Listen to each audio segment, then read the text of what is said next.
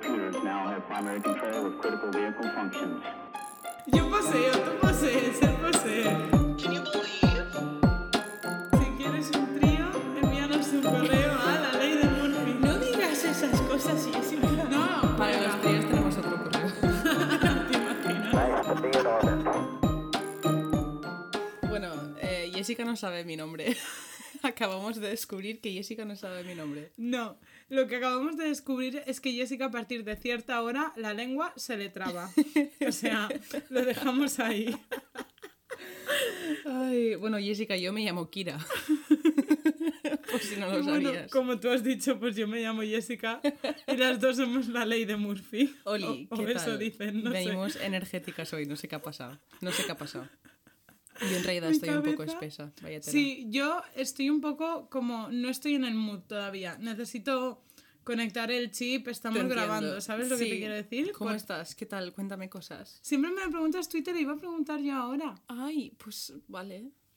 No habéis escuchado nada. Pip, tres segundos antes. Bueno, Kira, ¿y cómo estás? Yo estoy fenomenal. Como he dicho, estoy un poco espesa, la verdad. No sé qué pasa. Es martes y yo, mi cerebro no lo ha asumido todavía que ha empezado la semana. En plan, estoy. Ayer por la mañana vinieron a las. Mira, mira, vale. Venga, Vale. que viene. Eh, tenía que venir a, la, a partir de las 9 de la mañana a ponernos el cable de la fibra, que ya tenemos fibra y todo en plan instalado. ya. Y vinieron a las ocho y media. ¿Qué pasa? Que ya hemos establecido que yo me levanto en el último minuto para todo, ¿no? Ya lo tenemos claro todos, ¿no? Pues yo estaba en la cama. Y Marcos no, Marcos se había levantado a las 6 de la mañana para ir a correr. Cosa que yo no, no, no, no, no.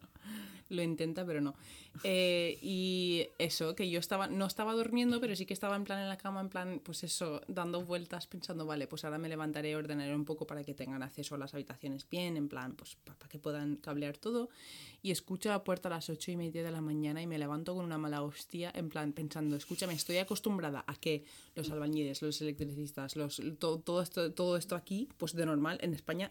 Llegan tarde, la gente llega tarde. Sí. En plan, es, es costumbre, es normal, ¿sabes? Sí, te dicen algo- a las 9 voy y aparecen a las 10 y media. Ahí está. Además, es algo que yo ya tenía asumido. Pues a mí me llamaron y me dijeron, a partir de las 9 irán. Y yo con ese a partir de las 9 ya dije, pues mínimo 10 y media estarán, como has dicho tú. Pues no, chicos, a las 8 y media los tenía aquí en la puta puerta de la casa. Y claro, yo me levanté en pijama con el pelo hecho una mierda, que no me había, no me había quitado el maquillaje la noche de antes, entonces parecía ahí un oso panda o algo. Salí cabreadísima, entraron ellos en plan sonriendo, en plan de buenos días, chicos, no sé qué. Y yo cagándome en la puta les dije, ¿por qué habéis venido tan pronto? En plan, oye, o sea... Y yo, yo estaba de súper mala hostia y claro, pasa un poco la mañana, Marco se va a trabajar, estaba, yo estaba aquí en la oficina trabajando y viene el chico que, por cierto, me hizo, yo tengo en la habitación tengo una bande- la bandera LGBT Sí. porque soy bi y el, primer día que vino a ver la casa me dice, esa bandera es de Greenpeace, ¿no? Y me giro y me guiña el ojo. Y me dice, yo también soy de Greenpeace, tal, no sé qué, ¿cuántos sois de Greenpeace aquí en el piso? y bueno, me viene y me dice, eh, me dice, des- después de estar yo súper cabreada toda la mañana, me viene y me dice, eh, es que eres igual que mi pareja. Y digo, ¿cómo? Me dice, tienes un- una mala hostia. Cuando te levantas, tal, empiezo a descojonarme porque ya se me había pasado la mala hostia, me había bebido dos cafés, estaba todo bien y nada. Todo bien, pero sigo cabreada porque llegaron pronto. ¿Quién llega pronto? En España. En España, a las ocho y media de la mañana. Primo. madruga en España. O sea, pero bueno, que lo hicieron todo genial, lo recomiendo. Eh, si estáis en Valencia y necesitáis que os cable en la casa, es ercam.es con H. no me están pagando. No, no me han teacher. pagado, ¿eh? Yo los he pagado a ellos. bueno, lo ha pagado el casero. Yo he pagado Tal parte. cual. Me meo, tía, qué fuerte tu historieta. Sí, eso Me ha sido la, la introducción a mi semana. Literalmente, el lunes por la mañana ha sido un cabreo de la hostia porque alguien ha llegado pronto, lunes imagínate. a las ocho y media me meo. Yo es que el lunes a las ocho y media ya estoy despierta. Es tengo que dar clases yo nueve empiezo, online. empiezo a trabajar a las 9 y yo pues me pongo la alarma a las 8 de la mañana, pero me acabo despertando a las 9 menos cuarto, todos lo sabemos, me hago el café y me siento. Claro, pero tú y yo también es diferente. Yo a lo Exacto. mejor también. Bueno, porque soy una. Además me dejo todo preparado por la noche, me ducho por la noche antes de irme a dormir, en plan que no es... Para apurarlo a propósito. Sí, sí, porque me gusta dormir cuanto lo máximo que puedo. Y sé que seguro que me levanto más cabreada por eso, porque en realidad esa, esa última media hora de sueño no lo disfruto. Todos lo sabemos que no lo disfruto, pero yo lo hago igual. Me encanta. ¿Y tú qué tal? ¿Cómo estás? No he tenido un inicio de semana como el tuyo, la verdad. Pero... No, es que ahora estoy pensando que te cuento yo para compararte la historia, ¿sabes? Porque nada, yo pues con chiquillos, con cooking esta semana que nos toca cocinar. ¿Qué vais a cocinar? ¿Qué habéis cocinado? Eh, no, cocinamos mañana. Pues mira, con los mayores vamos a hacer brownies. Uh, Con los kids vamos a hacer eh, helados de estos de fruta, que son de hielo, sí, sí, pero sí, de sí, sí, fruta, sí. ¿vale? Ice lollies, se llaman en inglés. Y después eh, clam biscuits, con los infants. The fuck is a clam biscuit? Es como dos galletas Sí. y en medio glaseado y una perlita de chocolate. Clam. Ah, oh, me encanta. Por cierto, quiero destacar una cosa que eh, hemos hablado yo y Jessica un poco antes de que viniese a casa. Em, Esto, esto no, yo no lo sé, ¿eh? Jessica es profesora de inglés, ¿vale? Que creo que ya ha quedado bastante claro, ¿no? Y ha hecho la carrera de estudios ingleses y se pasa todo el día hablando en inglés y trabaja con nativos que hablan inglés, ¿vale? Yo soy irlandesa y hablo en inglés. De hecho, hablo en inglés con mi novio. Mi novio es español, no es profesor de inglés, no he hecho la carrera de estudios ingleses, pero hablo en inglés con él. Jessica no me habla en inglés. Solo me habla en inglés cuando me tiene que mandar un audio y está en el trabajo y no puede hablar en español delante de los niños. Y no me parece nada bien y yo quería sacar esto a la luz. Para dejarme en evidencia para Sí. empezar a hacerlo si no me lo vuelves a hacer. Sí. Me tienes que empezar a hablar en inglés en el podcast, ¿no? Vale. Que vamos a confundir a la peña. Claro, Pero mm, vale. ha quedado claro lo que pienso al respecto. Sí, sí, Vale. firmo, firmo. Cuando ha empezado a hablar yo digo, espérate, espérate que me va a decir ahora. Me ha asustado de verdad, Ay, ¿eh? Bueno, eh, ¿y qué más has, has estado haciendo últimamente? Pues he hecho muchas cosas. De hecho, eh, am, como te dije, Sí, y tenía pensado desde hace mucho tiempo, Sí, he vuelto a abrir mi canal de YouTube. y esto me da mucha Yes, vergüenza decirlo en verdad, ¿eh? Me encanta. Ahí estoy hablando de mis cosas, pues como esto, pero viéndome la cara, Y básicamente. ella sola, sin yo aquí metiéndome con ella y poniéndola en evidencia cuando hace las cosas mal. Lo siento, Jessica. Efectivamente. yo me lo guiso y yo me lo Mira, como. si esto es One Direction, Jessica es Stain. Vale, O sea, Me que te, parece te bien. la piras. me parece bien. Es guapo. Te vas por tu cuenta. No, Jolín, yo siempre fiel a la ley de Murphy. De hecho, ahí toco temas Sí, que aquí no podría tocar porque se me quedan un poco sí. incompleto en el sentido por el, la- el contenido visual, Exacto, ¿sabes? sí, te entiendo. De hecho, aquí voy a tocar cosas que allí no puedo porque no tienen nada que ver con los temas que voy a tocar allí. Y quién sabe, igual algún día en un futuro podríamos utilizar tu canal para hacer los directos o, o subir alguna cosa ahí.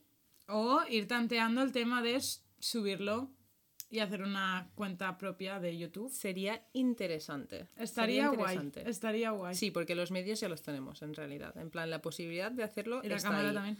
Si la gente lo pide, oye, lo podríamos hacer. Lo podemos mirar. Al menos dos veces, dos capítulos al mes. Exacto, igual no los cuatro porque es, es un poco. Porque ahora, por ejemplo, imagínate con eh, el entorno en el que estamos ahora, que no hay mucha luz, Sí, tendríamos que poner mucha más luz, Exacto. etc. sí. Entonces, pues lo podemos ir tanteando. Sí, Al lo, menos, lo miraremos, lo miraremos. bueno, ¿qué me vas a Eh, contar hoy? Yo hoy, mira, A he ver, estado. bueno, tengo que decir una cosa. Sí, Hace mucho tiempo que esto no pasaba, pero hoy pasó lo que no pasaba. Y Sí. es que hoy nos hemos hecho un pequeño spoiler. sí, hoy sabemos de lo que vamos a hablar un poco, eh, cada Sí. una de la otra, porque tampoco sabemos en Porque detalle. justamente yo no conozco lo suyo. Y yo no no conozco me suena. mucho lo de Jessica. Exacto. Me suena un poco, pero no conozco mucho. Efectivamente. Bueno, pues yo he y tenido. es maravilla. ¡Ay, qué ilusión! Yo he tenido una idea que es que los últimos tres o cuatro o cinco o seis, no sé cuántos capítulos que hemos subido, han habido muertes y, y, pues, pues oye, no, en plan, hemos hablado de asesinos y cosas así y eh, pues quiero volver un poco a nuestros orígenes y hablar un poco de algo así, pues, oye, Que nos representa. que nos representa, ¿no? Entonces el tema de hoy van a ser los aliens. Que, a ver, vamos a ver. Sí, Si pensáis en la ley de Murphy, yo con este podcast lo que quiero conseguir es que si pensáis en mí, penséis en un alien. sí, por favor. Por favor, I need that. Tal ¿Sabes? Yo rosita y tú azul. Y somos amigas. Genial, me parece perfecto. Y tenemos un gato que es morado. Ay, sí, por favor. Y hacemos los colores de la bandera Sí. bisexual. No, pero tú y yo, no, tenemos que ser verde y rosa, como los padrinos mágicos, tía.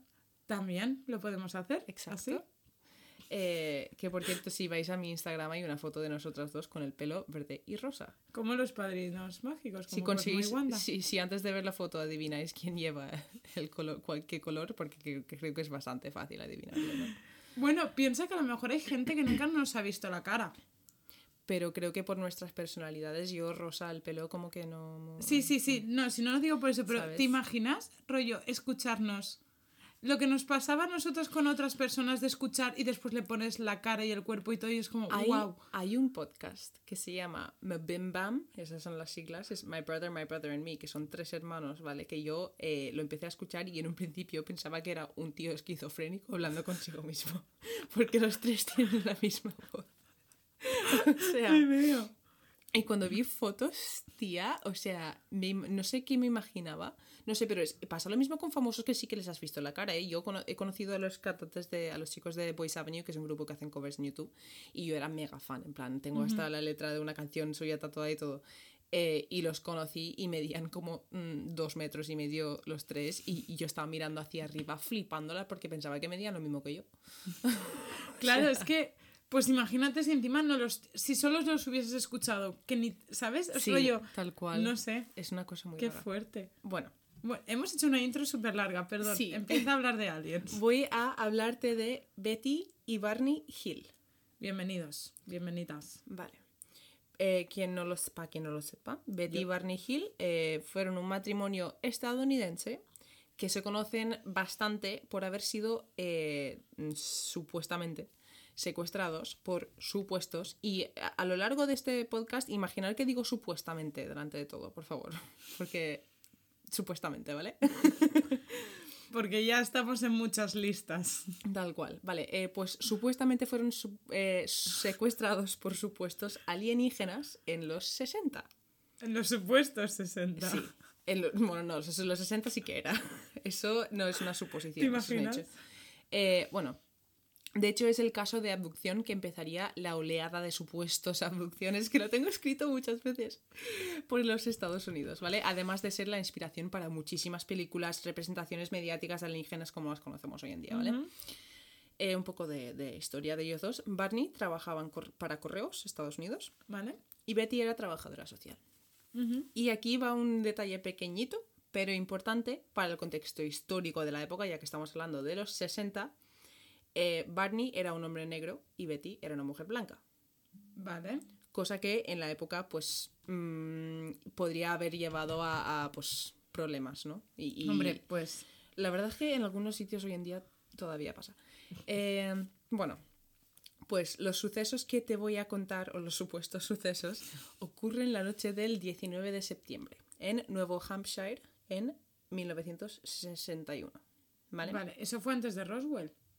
Sí, creo que Porque sí. Roswell fue en el 63, 64 o sí, así me suena. Sí, puede ser. sí. Claro, pues, eh, pues predisposición a no existe Roswell, no hay otro caso así tan Exacto, mediático. o- Exacto. Y no es el caso, ¿eh? Pero bueno, partiendo de esa... Sí, yo lo que voy a. Mira, voy a decirte lo de la estructura de esto. Voy a contarte todo lo que supuestamente les ocurrió a ellos, o sea, lo que ellos dijeron que se les ocurrió, y luego voy a contarte también las críticas que ha recibido el caso y eh, las incongruencias, posibles incongruencias que pueden haber, ¿vale? Vale. Vale, pues eh, la pareja estaba de vuelta a casa después de unas vacaciones en Canadá eh, y básicamente estaban conduciendo. No había muchos coches por ahí. De hecho, no estaban viendo a nadie. Betty fue la primera en ver algo. ¿Vale? Estaban conduciendo, era de noche y Betty ve una luz brillante en el cielo que se empieza a mover por debajo de la luna y empieza como a bajar y subir verticalmente delante de la luna. En plan, muy obviamente, ¿no? Eh, primero pensaban que era una estrella fugaz, pero cuando vieron que empezaba a subir y bajar dijeron, "Eh, ¿qué es esto? Y Barney pensaba que era un satélite o una nave en plan de, de- de las fuerzas aéreas o algo así. Eh, cogen y paran el coche para verlo mejor y además llevaban un perrito. Vale. Que esto so- solo lo he encontrado en un sitio, así que espero que sea cierto. No sé, me parece cookie que lleven un perro. Ah, vale. Eh, Digo, a ver si se muere, ¿sabes? o algo tía, así como has dicho. eh, ¿Sabes que lo has una cosa? Cuando veo una película de miedo y veo que hay un perro en la película, antes de seguir viendo la película, busco en Google si se muere, el- si se muere el perro o no. Porque si se muere el perro, no quiero verlo. ¿De verdad? De verdad. ¿En películas? Sí. Yo sí que tengo amigas, o sea, y yo soy una de ellas Tía, porque... O sea, yo, me puedes enseñar una peli en la que mueren mil personas y, y- y- y se muere todo el mundo, que si matan a un perro lo dejo, lo dejo de ver, ¿eh? O sea, me de- mira, por ejemplo, John Wick, la película de John Wick, ¿la has visto? No. Bueno, pues básicamente es un tío que pues pierde a la novia, lo pierde todo y le queda su perro y entran a casa a robarle y le matan al perro. ¿Vale? En, las primeras, los primeros 10 minutos de la película, lo siento, spoiler. Eh, y pues coge la, para coger, es una película de acción, coge la venganza, en plan porque le han quitado todo, que lo único que le quedaba del perro, y coge y se carga todo el puto mundo, ¿vale? O sea, Vale. y para, o sea, mi, novio, remedios. o sea, Marcos tuvo que estar un buen puto rato para convencerme de ver esa película, ¿eh? Porque se moría el perro y yo no quería saber nada. En plan, no, porque ya sabía que moría el perro. Bueno, eh, volviendo a la historia, no muere el perro, creo. Bueno, a ver, estamos en 2021 y esto pasó en 1961, así que El perro está el muerto. perro ya. está muerto, lo siento. Es la vida, es Dios. Vale. Eh, prometo intentar no volver a contar algo donde muera el perro. Eh, bueno, Barney eh, coge y saca la pistola también al bajar del coche porque habían osos por la zona y tal, en plan, por si acaso. Y Betty Zona, saca... mm, complicada. Sí. Y Betty saca los binoculares para observar la cosa esta. ¿Los y qué? Barney... ¿Binoculares? ¿No se dice así? ¿Los binoculares? ¿Binoculares? Son los... ah, los am, Esto. Ya lo Sí, diré. sí que se dice Pris- así. ¿Sí? Vale, me estaba rayando Vale, un no, pues no he escuchado nunca esa palabra. Prismático. ¿O no? ¿No? ¿Son prismáticos? Igual en... en, en, en- O en otra parte de... Igual en Latinoamérica se dicen binoculares, pero bueno, sí, prismáticos. Vamos a dejarlo Bueno, menos alguien lo habrá entendido. No, me lo he imaginado, pero no digo, a ver si lo digo yo mal. No, Quiero no, decirte- prismáticos también. Vale, pero a lo mejor son diferentes partes. Voy a, de- voy a decir prismáticos a partir de ahora, porque ahora ya me ha rayado. bueno, saca los prismáticos y observa eh, algún tipo de nave con una forma extraña y luces que parpadeaban, ¿vale? Y Barney esto no lo ve. Vale. Y la luz empezaba a acercarse más. Eh, entonces en este momento dicen, vale, vamos a seguir conduciendo lentos para seguir observándolo para ver si se nos acerca demasiado. Eh, Betty luego contaría que lo- el objeto que vio medía unos 30 metros y le seguía por arriba. Y que además, 30 metros son muchos metros, ¿eh? sí, y además piensa en algo tan enorme que le sigue tanta luz, había silencio absoluto.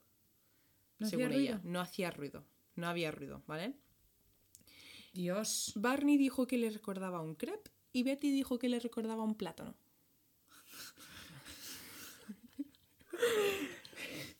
Después del crepe, pues digo, una tortilla patata, ¿sabes? En plan, pero, tía. Bueno, eh, vuelven a parar el coche, ¿vale? Porque ya se están rayando un montón y esta vez Barney coge los binoculares. Los prismáticos lo, lo siento porque es que estoy leyendo. Dilo, dilo, dilo. no lo voy a decir porque me da cosa. Eh, y sale del coche para verlo mejor, ¿vale? Y según él, eh, mirando hacia arriba, vio a de 8 a 11 figuras humanoides de, con, con apariencia humana eh, que los estaba observando desde una ventana en la nave, ¿vale? Vale. Todos medían, eh, perdón, todos eh, menos uno de ellos se alejan de la ventana y el que se queda ahí mirando le dice, supuestamente, telepáticamente a Barney que se quedase donde estaba y que siguiese mirando, ¿vale? Y según el testimonio de Barney, llevaban trajes negros que brillaban, que yo aquí tengo apuntado entre paréntesis cuero. Iban vestidos de cuero. Son aliens O sexys. látex. Látex. Son aliens sexys. ¿Te imaginas, Látex negro. ¿Te imaginas que fuera su piel? Qué mal rollo, tía. Qué mal rollo. Claro. Ugh. Es que a lo mejor él pensaba que iba vestido y era su piel. Bueno, eh, Uh, mientras está observando la Muy nave y a sapo. este pavo de látex ahí en la ventana, el nuevo 50 sombras de Grey, eh, empieza a descender una rampa de la nave. Y Barney dice, hasta luego, no. Y sale luego, corriendo Lucas. al coche, ¿vale? Empiezan a conducir a toda hostia y le dice a Betty que vigile por si, por si los está siguiendo. Y mientras conducen la nave empieza como a aparecer y desaparecer de su visión, en plan como a desaparecer, como no sé, como mm, algo Como si se apagaran las luces o se Es- volviese invisible Exacto, o algo así. sí. Eh, como si estuviesen poniendo en modo sigilo y quitándolo, algo así, ¿sabes? Eh, y luego Modo escucharon, invasión a la Tierra. escucharon una serie de ruidos como zumbidos y pitidos que hacían vibrar el coche hasta el punto de que ellos mismos sentían vibraciones en sus propios cuerpos y en este momento se quedan como medio dormidos, como en trance, en trance medio zombies, eh, pero seguían conduciendo. ¿Sabes cuándo pasaba eso? ¿Cuándo? Cuando te enviaban un zumbido por el Messenger que te vibraba toda la casa, ¿te acuerdas? Hostia, eh, qué molesto era que eso, cuando tío. empezabas a hacer ta ta ta ta ta, Sí, ta. tal cual. Eh, vale, pues lo siguiente que recuerdan son ruidos parecidos a lo que acababan de escuchar y vuelven a estar despiertos.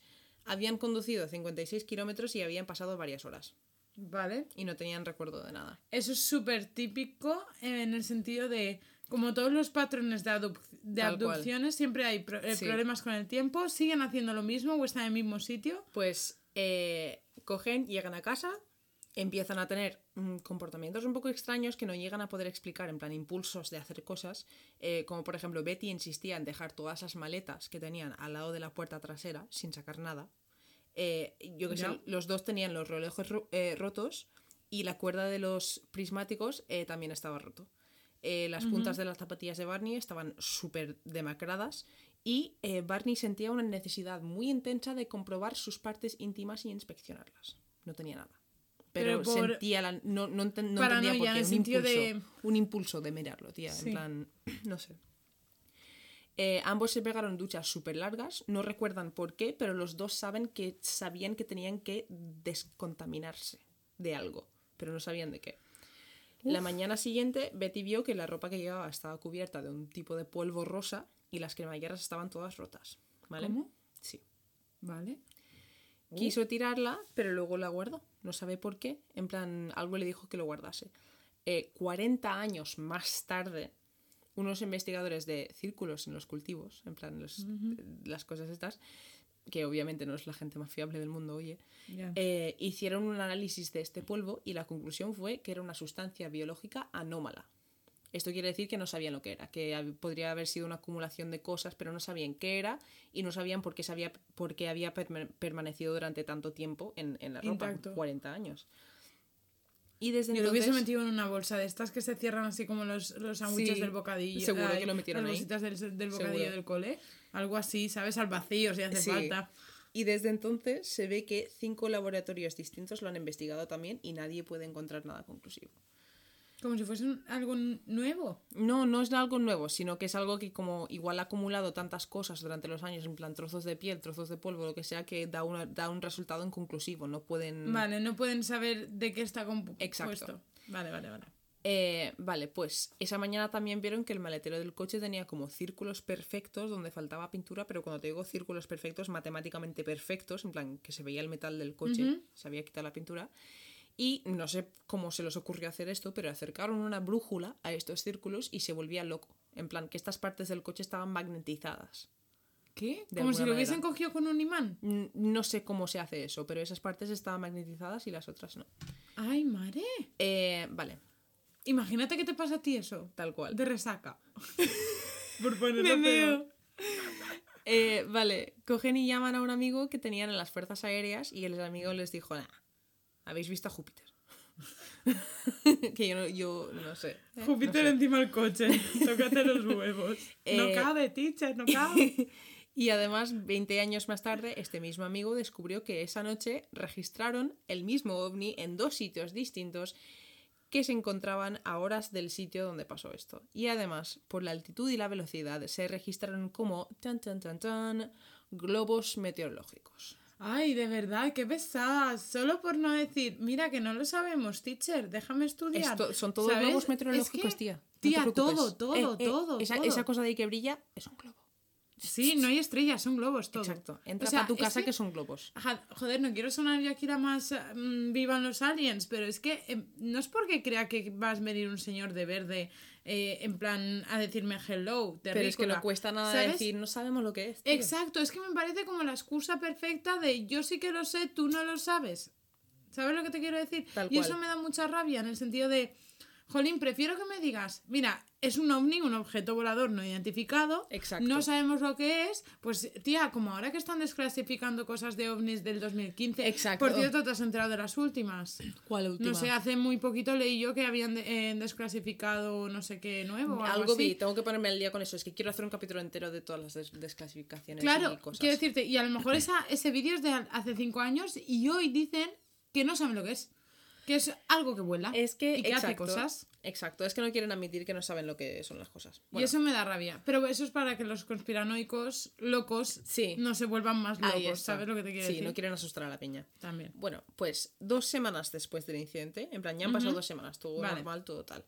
Betty empieza a tener pesadillas súper detalladas y súper vivas que le afectan tanto que es que no puede pensar en otra cosa, ¿vale? Y además Vale. empieza a apuntárselos para acordarse de todo lo que le pasaba, cosa que yo he llegado a hacer con sueños raros que he tenido. Eh, que no que te estás riendo. Creo que ya he contado ese sueño en el podcast.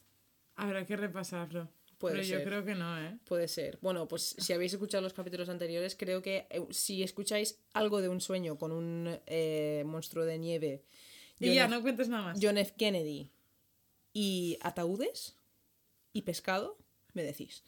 Eh, vale, pues en Me sus con sueños, es que lo recuerdo, ¿eh? lo recuerdo muy, muy, muy Por eso es que es el primero que me ha venido tuyo. Eh, en sus sueños, Betty veía algo que parecían ser hombres que iban vestidos de negro y que medían como metro y medio o así, ¿vale?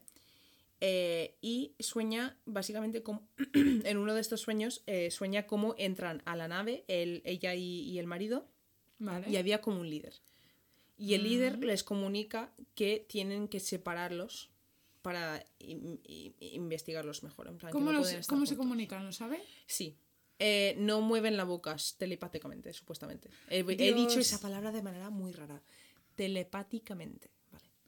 Tía, Sí. qué rayada. Sí. Es que eso de la comunicación telepática me raya un montón. Pues Eh, uf, le dijo que quería lo que. eh, bueno, y había un examinador también. Su examinador a Betty le dijo que, supuestamente, eh, que querían saber las diferencias entre ellos y los humanos. En plan, las diferencias fisiológicas, ¿no? Y examinaron su boca, sus pies, sus manos, la piel, las uñas y le metieron una aguja al estómago. En plan, zas. Pero Dios. cada vez que veían que le dolía, el líder movía la mano por encima y se le iba el dolor. ¿Qué dices? ¡Es Jesucristo! ha vuelto. entre los aliens, en vez de entre los muertos. Eh, bueno, pues eh, se ve que empezó a tener como conversaciones con ellos o algo y en uno de los sueños recuerda que le enseñan un libro con formas y dibujos extraños, el cual le dijeron que se lo podía quedar, ¿vale?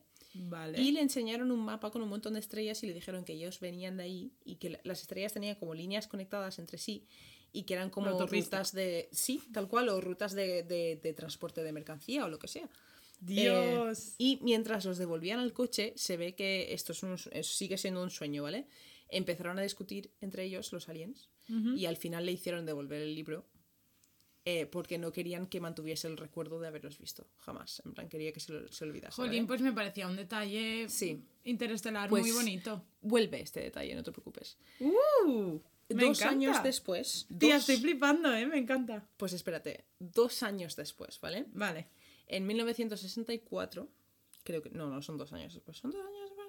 Tres. Son tres. Nah. Da igual. Da igual. Unos años después, eh, empezaron a ir a un psiquiatra. Porque Vale. los dos estaban rayados, tío. Esto no estaban bien. Eh, y recomendó la hipnosis para recuperar los recuerdos perdidos.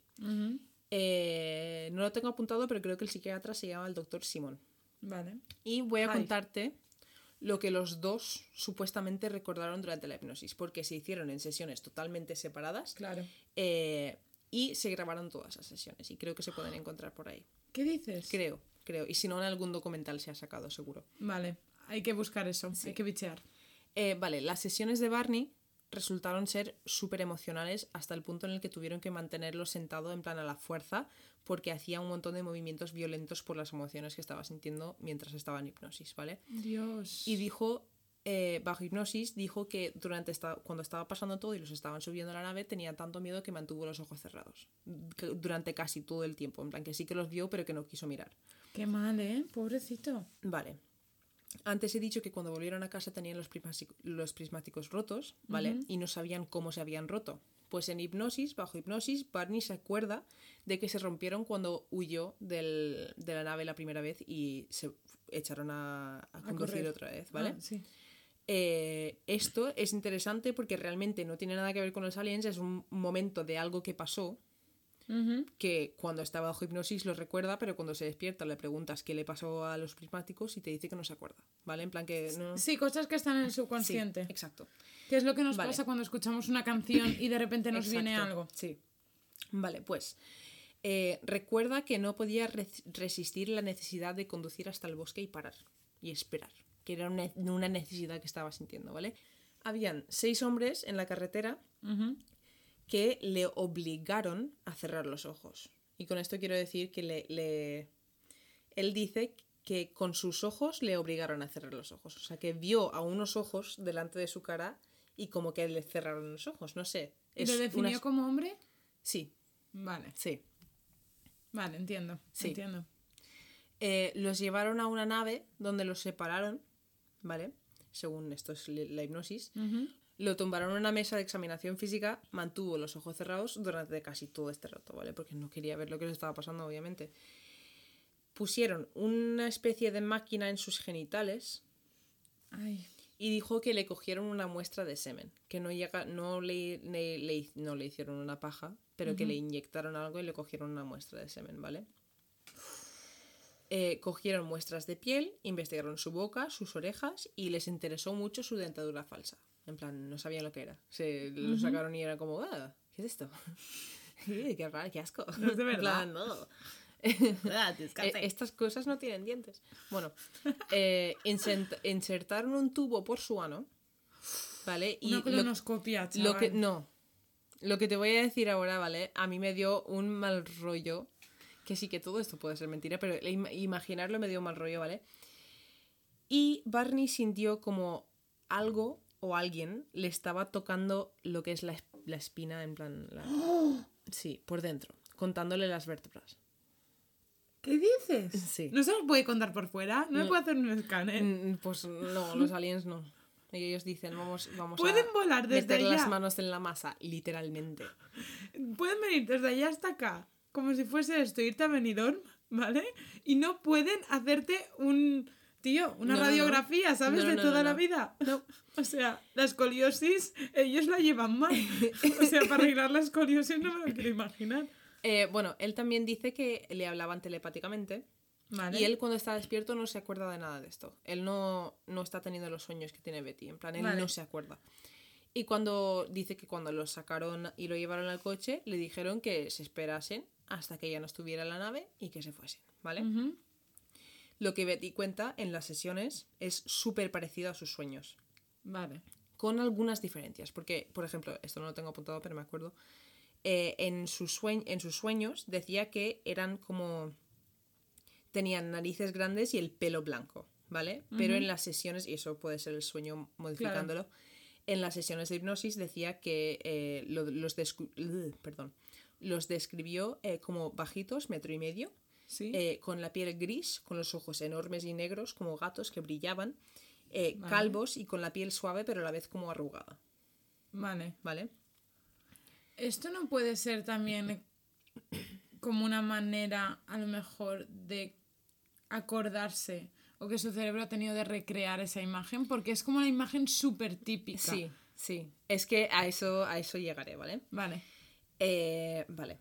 Eh, lo que cuenta del examen físico cuando está en hipnosis es exacto a lo que recuerdan sus sueños.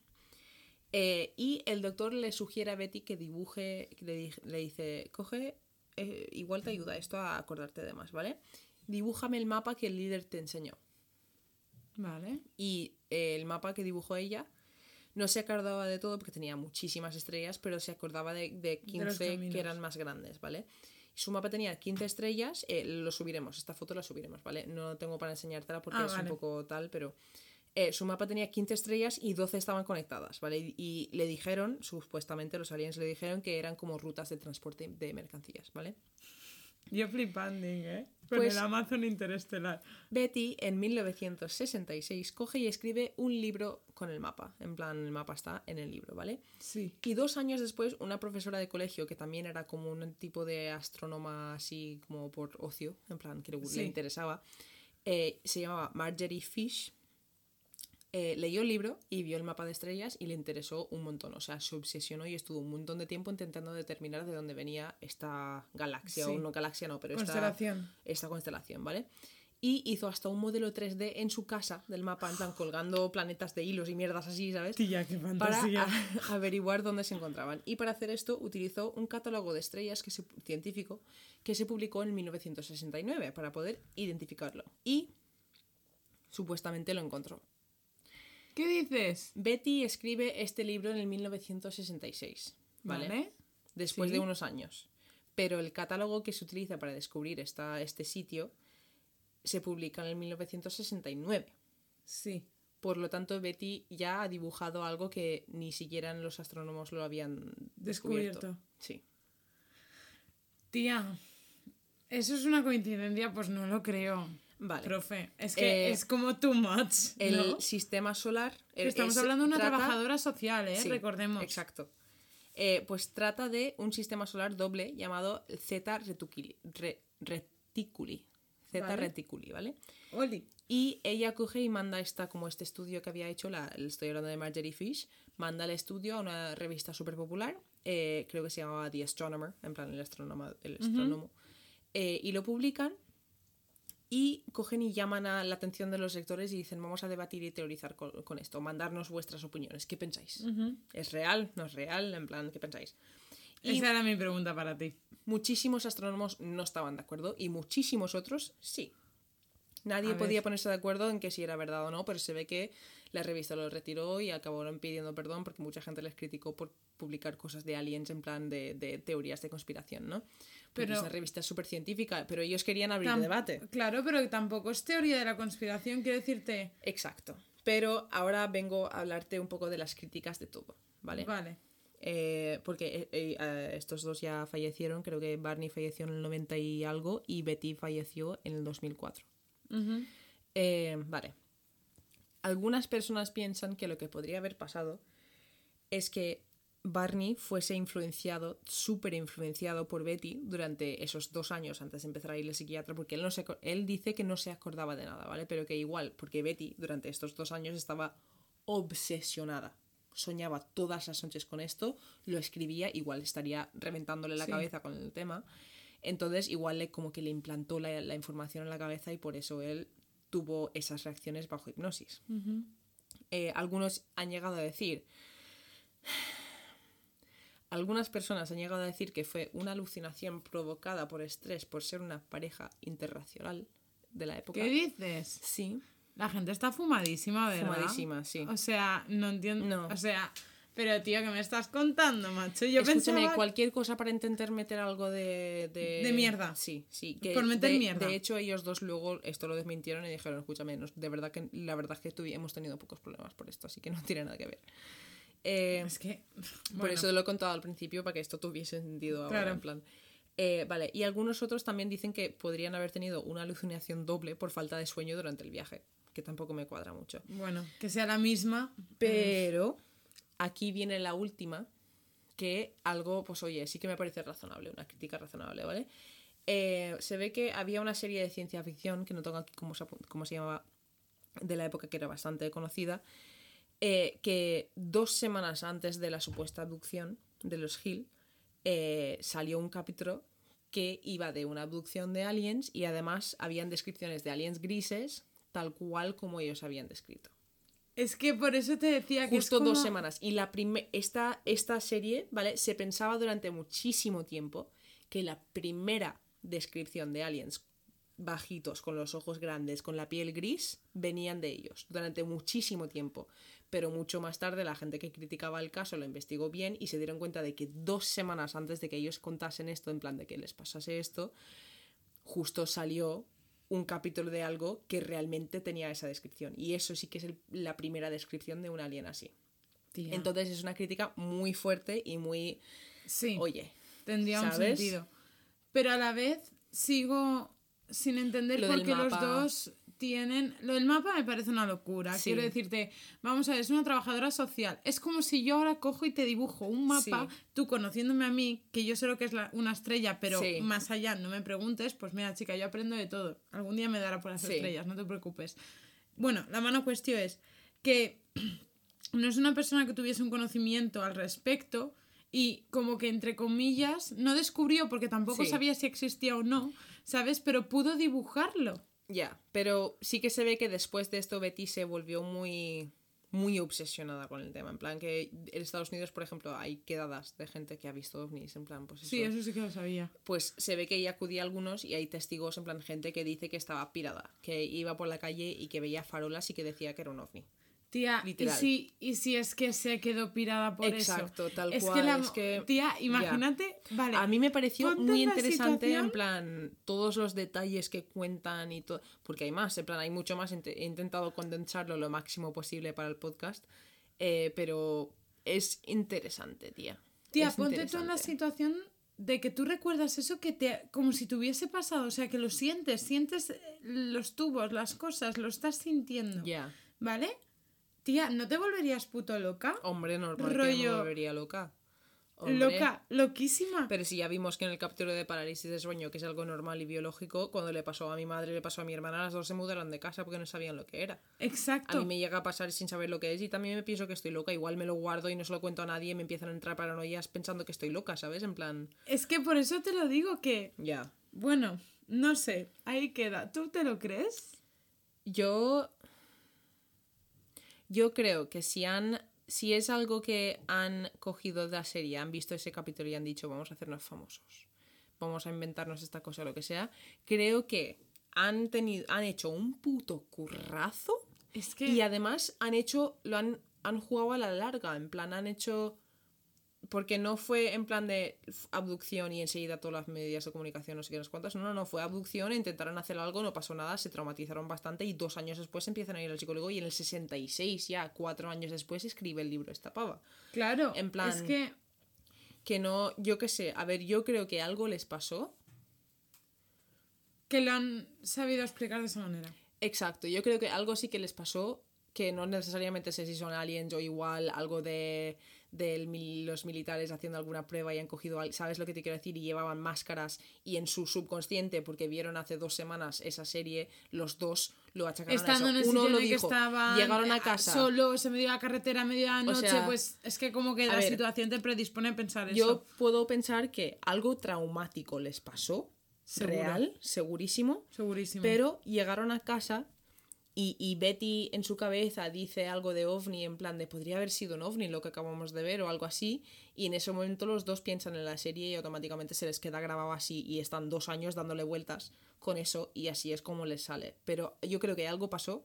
No creo que una. que no, de verdad que no creo que lo, lo hiciesen a propósito para ganar fama porque realmente tardaron.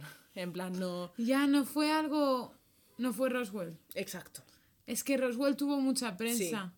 Desde el principio, el principio. Tal cual. ¿Sabes? No sé, tía. O sea, me parece curioso todos los detalles, pero a la vez es que, claro, a mí me parecen típicos. Pero estamos hablando que Roswell, que es como piensas en un evento ovni, piensas Sí. en eso, ¿vale? Eh, um, no pasó hasta tres años después, más Tal o menos. Más o menos, no me acuerdo ahora muy bien de la fecha. Pero quiero decirte, ellos no tenían el estereotipo de ovnis. Exacto. Y crearon como las bases de lo que era una abducción ovni. Tal cual. ¿Se ha influenciado o no por esta serie? Porque a lo mejor tú ves la serie y hay cosas que dices, no, cuando yo pienso en un ovni no, no siguen estas reglas. Sí. O no es de, ¿Sabes? Otras sí, obviamente, pero quiero decirte, ellos no tenían la idea de vamos a copiar esta idea. No, sería como crearlo de cero. Sí, no sé, algo subconsciente raro hay ahí, pero algo sí que pasó. Tía, qué fuerte, me ha Bueno, flipado. me ha ¿Qué- flipado, me ha flipado. ¿Qué me tienes que contar tú hoy? A ver, Dime. Bueno, a ver, yo ya lo sé en realidad. pasamos de Aliens Sí, y yo vengo Sí. a hablarte de una película, vale. ¿vale? ¿Y de qué película me vas a hablar, Jessica? Del exorcista. Y esto viene porque el otro día, tía, no te lo dije, pero el otro día estoy viendo Destino Final 1 y 3, Vale. ¿vale? Eh, ah, que resulta que la primera película de miedo barra gore, ¿vale? Miedo gore que yo vi fue Destino Final 1 Sí. y estaba hablando, mirándola con mi madre, obviamente, porque mi madre y yo, si yo soy friki de esto, mi madre, o sea, se los conoce a todos, Sí. a todos. O sea, mi madre se monta un podcast ella sola y fliparíais Me porque veo. está loquísima. Bueno, la mano cuestión es que hablando con mi madre me dijo que su primera película fue El Exorcista. Hostia, ¿la primera película que vio jamás? Sí. Dios. De- no, de miedo. Vale, vale, vale. en plan, vale, de vale. miedo, su primera película fue sobre. con nueve años o así. Vale. Sí, trauma. porque encima se estrenó pues por la época que Sí. nació mi, mi madre. Entonces, sobre los nueve años o así, ella la vio por primera vez. Entonces, yo, más que contarte en sí, pues la historia que hay detrás de la película, porque se supone que está como medio basado en hechos reales Sí. y tal, te, te vengo a contar cosas raras que, que hay con esta película. Me encanta, Porque tú cuéntame. sabes que me gustan cosas raras. A mí también. Por Vale. eso estamos aquí. Claro, porque yo cuando. Tú cuando piensas en El Exorcista, hablo de la versión de Vale. 1971. Tú cuando me dices exorcista, imagino la pava con la cabeza girándose y el vómito proyectil. Vale, me y la, parece y bien. la pava en el, en el- en el techo. Vale. ¿Has visto la peli? Eh, no, pero hay tantas referencias culturales. Que creo que ya tenemos todos la película en la cabeza. No he visto la película, pero he visto la película, ¿sabes lo que te Vale, quiero decir? sí. En plan, Yo he visto, he de decir que la empecé dos veces. Vale, es que me cuesta de ver también, es un poco Claro, y yo siempre las pillo de verlas sola. En el sentido de que no tengo a nadie con quien las estoy viendo, entonces me emparanoio mucho y ¿Quieres las ver. juntas? ¿Quieres que veamos el... ¿Sí? Sí, sí, Vale. porque yo sola tampoco quiero verla. Me parece bien, pero bueno, te voy a, te vas a comer unos cuantos spoilers, pero bueno, esto es más como No para contarte movidas, es que ya me sé todo lo que pasa realmente. Claro, es que es una película que hay que ver aunque ya sepas de qué va y cómo es. Exacto. Bueno, eh, para quien no lo sepa, que bienvenido al planeta Tierra. eh, que por cierto, te iba a decir, ¿te imaginas que ahora en Anchor nos sale, nos escuchan desde la galaxia, no sé qué, rikitiki? me daría, me mm, cancelo la vida. O sea, Que llega hasta allá el Spotify, lo tienen pirata. me dejo, si mm, lo que me acabas de plantear, no voy a, no voy a plantearme a mí misma la posibilidad de que sea, de que pueda pasar o no, sino que si pasa, me dejo el trabajo y me dedico la vida a encontrar, a- es, en plan, me hago astronauta, tío, en plan, mm, me pongo súper healthy eh, mm, y me hago todas las pruebas que, haga, que haya falta y, y yo, es que, tía, he empezado una serie que se llama The Expanse ¿Sí? De Amazon Prime que va de, ¿cómo te lo explico? Vale, eh, la humanidad ya ha colonizado básicamente la- la- el espacio, ¿vale? O Para sea, lo que, variar. lo que es nuestra, nuestro sistema solar. ¿vale? Venga. Eh, y entonces tenemos pues gente en Marte y hay gente en Ceres, que creo que es una luna de, de Júpiter o de algún no sé qué. Me suena. Eh, y luego también hay gente en eh, unos asteroides que hay por ahí, ¿vale? Y pues toda la serie es como la política del espacio y pues la- las Naciones Unidas de la Tierra versus los de Marte versus tal, en plan... ¿Qué es una, sí, es una puta fantasía. Yo tengo Amazon Prime, lo miraré. Es una fantasía. Nos hemos acabado ya la primera temporada yo y Marcos y eh, esta noche seguimos viendo la segunda. O sea, no, de hecho ya hemos empezado la segunda. Tía, pues la miraré. Está La miraré. muy guay. Tiene muy buena pinta. Y el Aquí la protagonista- recomendación de la semana. El protagonista en un principio me caía muy, mal, muy mal. Está muy bueno. Y además, además la, no es la protagonista, pero como que su un compañero del grupo en el que una compañera del grupo en el que está también está muy buena y se lían, tío. Qué guay. Y Qué me, me hace muy contenta, en plan, todo el, el concepto, ¿sabes lo que te quiero decir? Es como, me los tiraría. me pongo muy contenta Si con quieres, estas cosas. si quieres un trío, envíanos un correo a la ley de Murphy. No digas esas cosas, Jessica. no, era para ellos. Ah, vale, es que luego la gente... eh, No, joder. Era para ellos, rollo. No, para, para los tríos tenemos otro correo. ¿Te imaginas? Estamos muy graciositas, ¿eh? Yo me estoy muriendo, vale. Sigue, bueno, cuéntame cosas. continúo. Eh, bueno, El Exorcista. vale, El Exorcista es una película de terror estadounidense que se hizo en 1973. No, pensaba que era más vieja, no sé por qué. No, es bastante reciente. De Sí. hecho, mi madre nació en el 71 y mi padre en el 50 72. años tiene, 48 años. Claro. Entonces, esta película está dirigida por William Friedkin y el guion está escrito por William Pet- eh, Peter, iba a hacerlo como súper español, Blatty, ¿vale? Vale. Le voy a llamar Blatty y Friedkin, Vale. ¿vale? Porque se llaman William y William, o sea que nos vamos a liar. Billy, Billy. ¿Y por qué es importante saber quién ha escrito esta, esta, el guion de esta película? ¿Por qué? Porque esto yo no lo sabía, o sea, como que lo había escuchado, pero no sabía si era cierto, porque resulta que dos años antes, en 1971, este señor, el, Sí. Pla- el Blatty, Sí. escribió El Exorcista. El libro. Ah, era el mismo, el que escribió el libro, escribió la- el guion de la peli. Ahí estamos. Eso es bueno, eso lo deberían de hacer más. Una vez Y de no. hecho te voy a contar como toda la movida, porque he visto esa película una- eh, por partes y como hasta más o menos la mitad, un poco menos de la mitad, pero eso, unas 30 o 40 minutos de película, ¿vale? Y sé con qué juegan, ¿vale? Sí. Es una película muy random, ¿vale? Pero tengo que decir que el libro, mira tú si triunfó, que solo en Estados Unidos vendió 13 millones de ejemplares. Yo me quiero leer el libro, tía. Yo también, en Amazon está muy barato. Vale. Por- Vale. ya lo he mirado esta mañana. Porque he dicho, tía, leer. ¿sabes? Y ya, pues tengo libros muy random. Tengo libros de la princesa de Lady Di. Quiero cual. decirte, ya, pues bueno, pues el exor- exorcista Uno también. más. Vale. Eh, esto yo quiero enfocarlo en por qué esta película deja tanta huella cuando la ves. Vale. Porque es una película icónica en el sentido, piensas en una película de terror, ahora porque obviamente estamos hablando de ella, pero probablemente muchísima gente diría automáticamente El Exorcista. Sí. Porque creo que es como una película que Sí. muy mainstream en Es ese que yo ni siquiera la he visto y tengo las escenas que te he dicho antes marcadas en la cabeza. En plan. Claro, ¿por qué crees que es eso? Mm, por. Ah. Creo a que ver, me sé voy a por dónde poner un poco Creo- filosófica hoy, ¿eh? Creo que sé por dónde vas porque me, es que me, me suena de haber escuchado, escucho un podcast que se llama eh, No Such Thing as a Fish y básicamente son cuatro... Traducción, no, existen, no existe el pescado, no sé, no existen los peces. Eh, y es básicamente, son cuatro genios, literal, eh, que trabajan en un programa que se llama QI, donde hablan de hechos, en plan, en- cosas interesantes que han ocurrido. Y todas las semanas, pues hablan ellos de sus cuatro hechos favoritos. En plan, de, pues el tío más rápido del mundo es tal, y a partir de ahí ya hablan de cosas, los animales más rápidos, el, la- el vegetal más rápido de crecer, en plan, mierdas así, ¿vale? Sí. Y en un capítulo hablaron del exorcista y hablaron de algo de cómo se rodó. De, en plan, algo del sonido o algo de algo importante de eso, pero no me acuerdo qué es ahora mismo, pero sé que va por ahí lo que me vas a decir. Vale, yo, para poneros en contexto, aparte de que ya había escuchado, he visto los vídeos de Sí. Nekane, de todos los youtubers Sí. que hablen de esto, obviamente la historia me la conozco perfectamente y tal.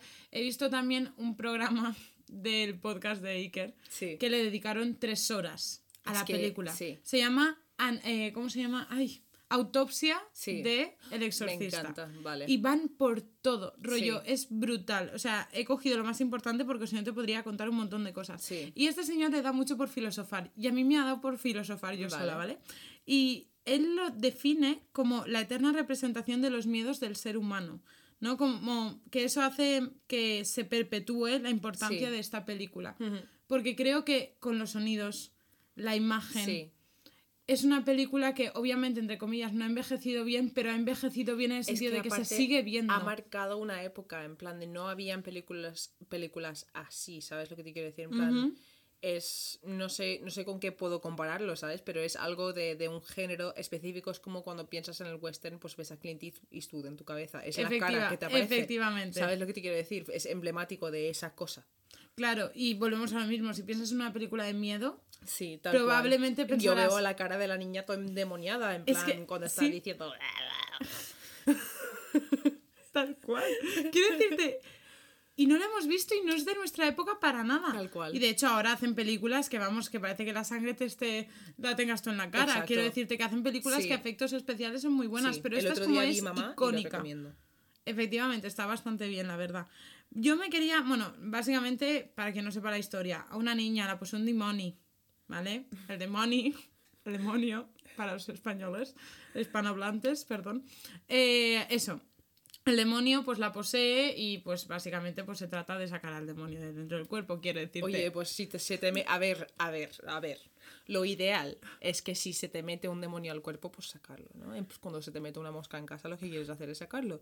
Lo mismo, es exactamente lo mismo. En vez de echar mosca. flus flus de mosca, echas incienso.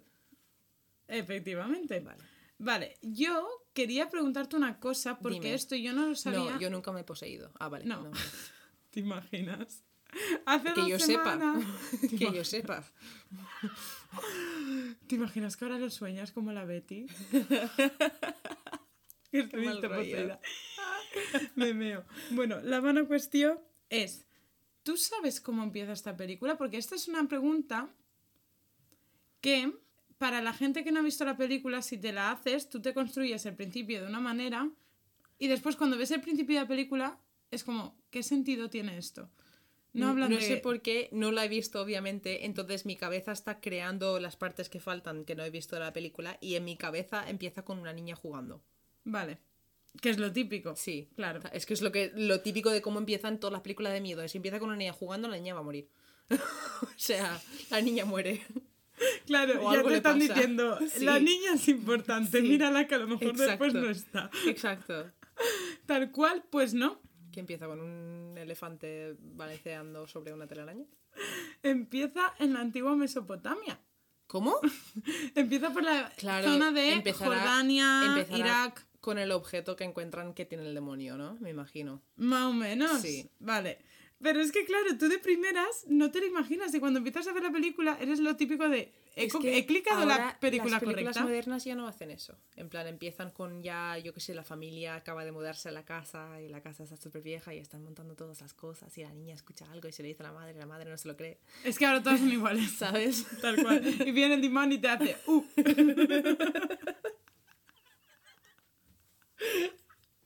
Esto para la intro. Tal cual. Bueno, eh, ah, tengo que remarcar lo, o sea, hasta qué punto esta gente, o sea, tanto el guionista como el director, ¿vale? Estaban de informados. La película tiene un montón de nociones de demonología. Además, tenían curas reales, ¿no? Consultando. Eso es algo que me acabo de acordar del podcast de ese capítulo. Porque es que, es que Efectivamente. es- he escuchado, seguro que todo esto lo hablan ahí, ¿sabes? Pero no. Es que es brutal porque es demonología, Sí, sí, sí. espiritismo, eh, eh, bueno, parapsicología Sí. más o menos por el tema de Pero tenían a consultantes reales en cada Sí, sí, campo sí, sí. y todo. sí. Y se investigaron un montón para ver qué tipo de representaciones podían poner porque lo querían lo más realista posible. Claro. Digo esto porque esta frase de lo querían real Sí. es importante para Vale. cómo se hizo esta película. Quiero, quiero hacer también una breve interrupción, tía. Es que no sabes lo cerca que yo hoy no te iba a hablar de aliens.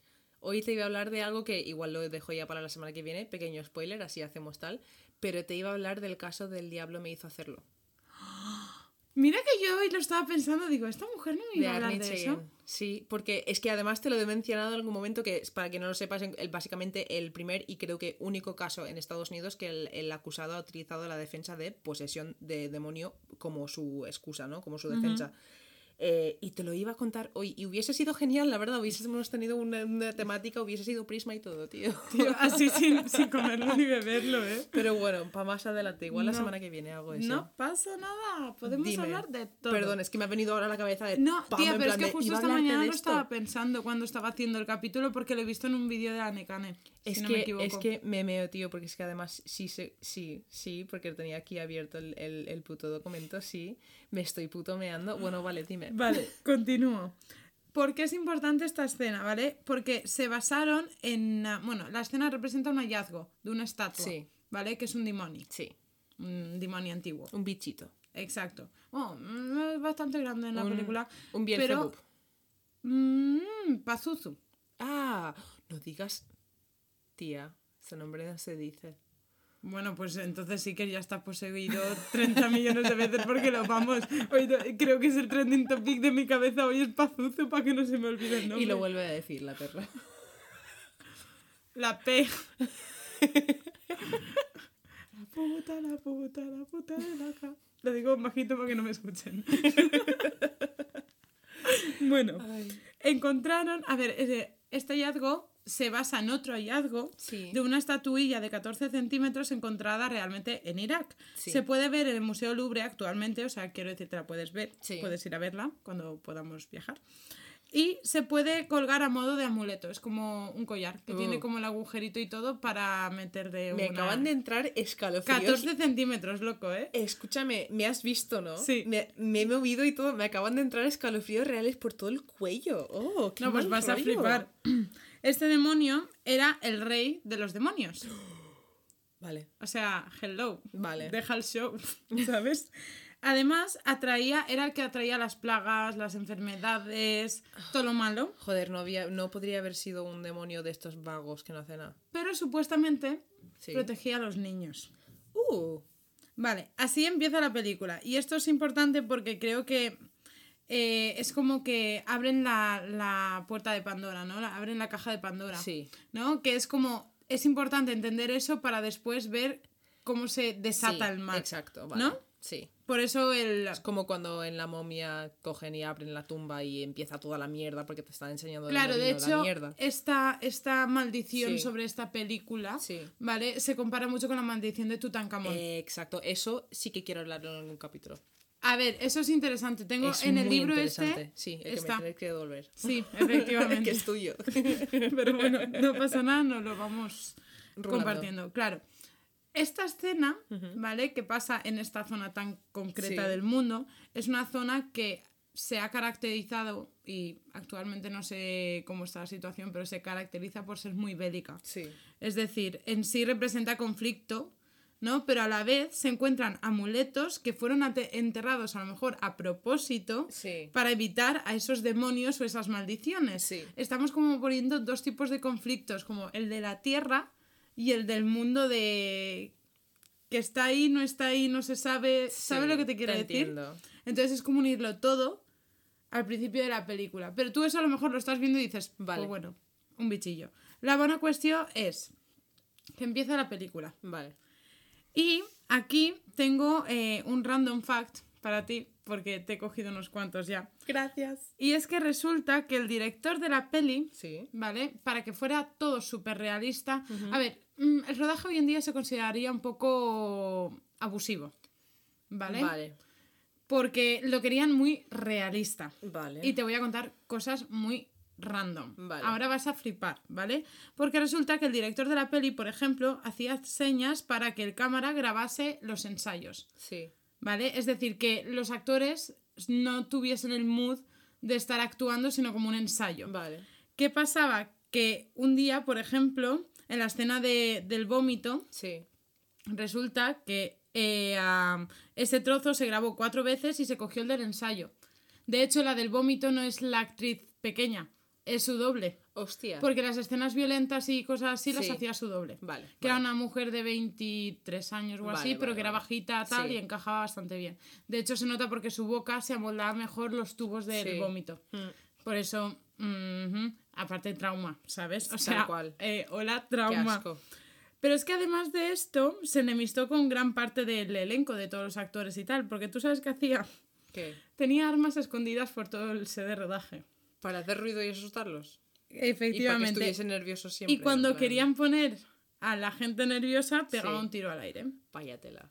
O sea, de hecho Iker Jiménez lo define como la sinfonía del terror.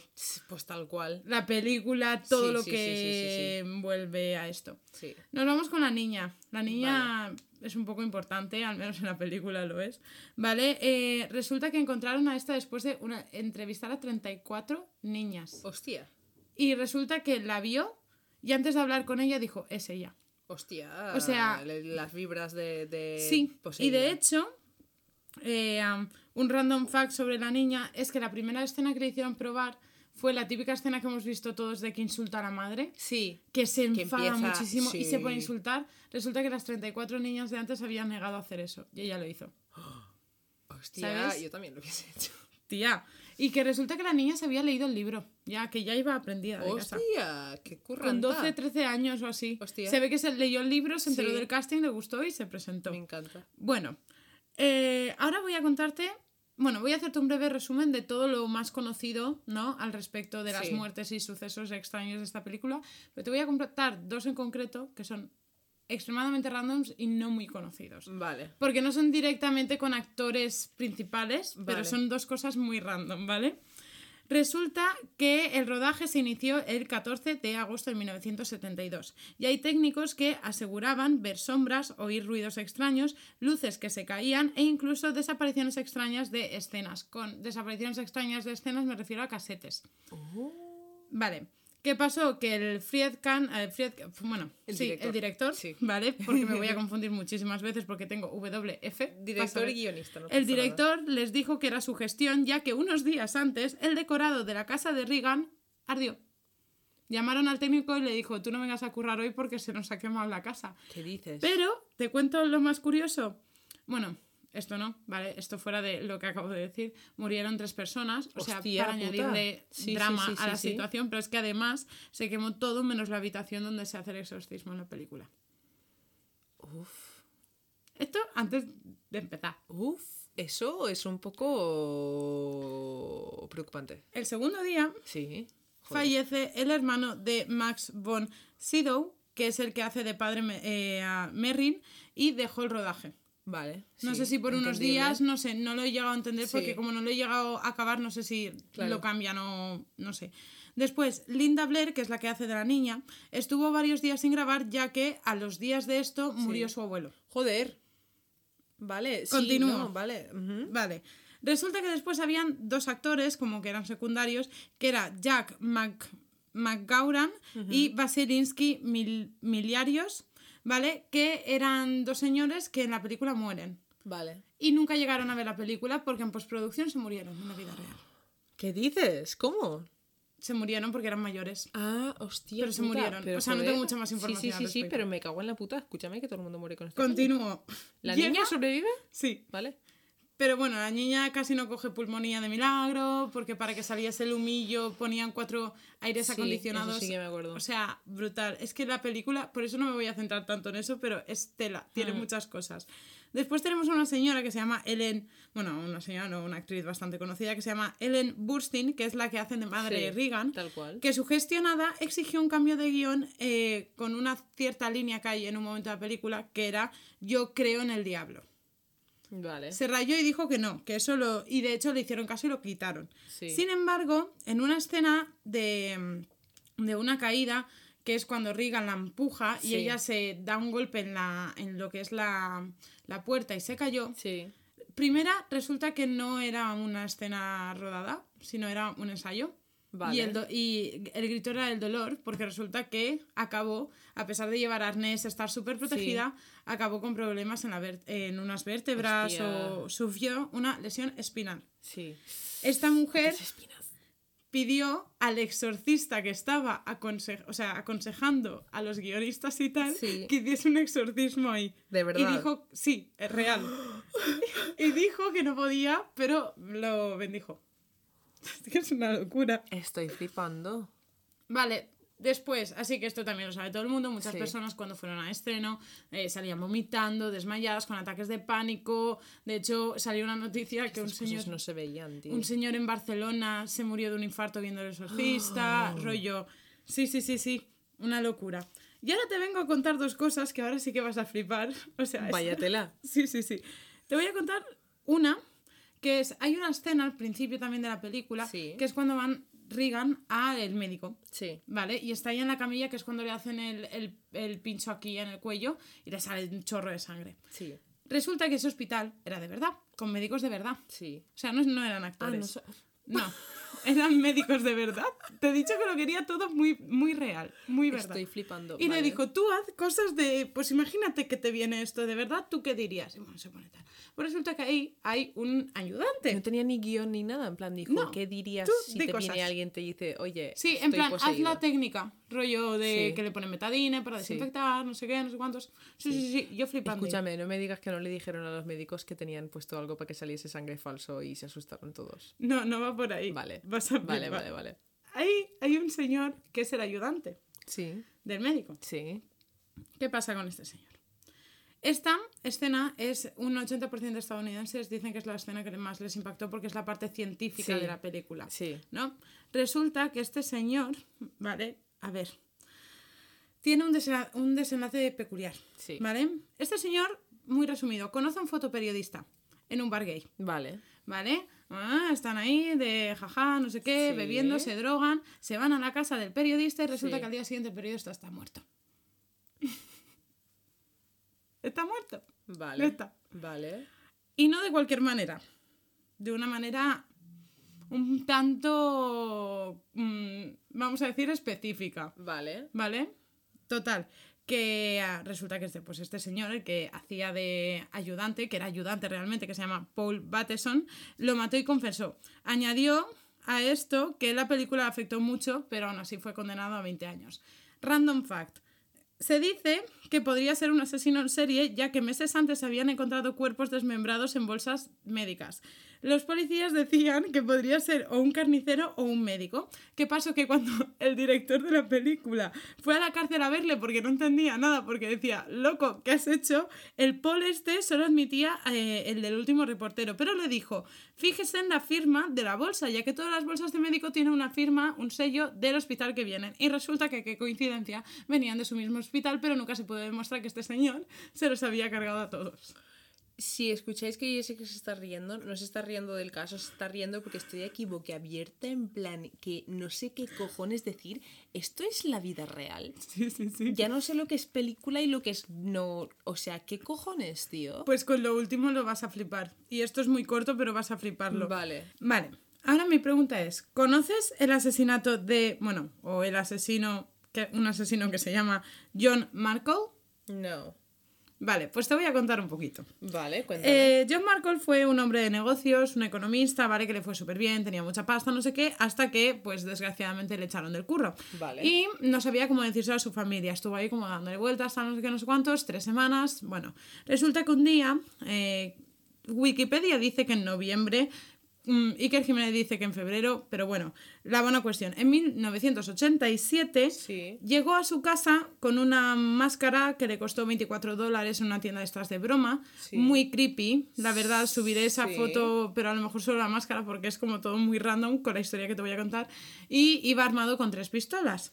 Entró a su casa con la máscara, subió, y lo voy a contar como muy rápido, subió arriba, eh, se fue a la habitación del hijo mayor, pues le pegó tres tiros, con el pequeño igual, bajo abajo, se cargó a la mujer, de hecho a la mujer casi ni la podían reconocer.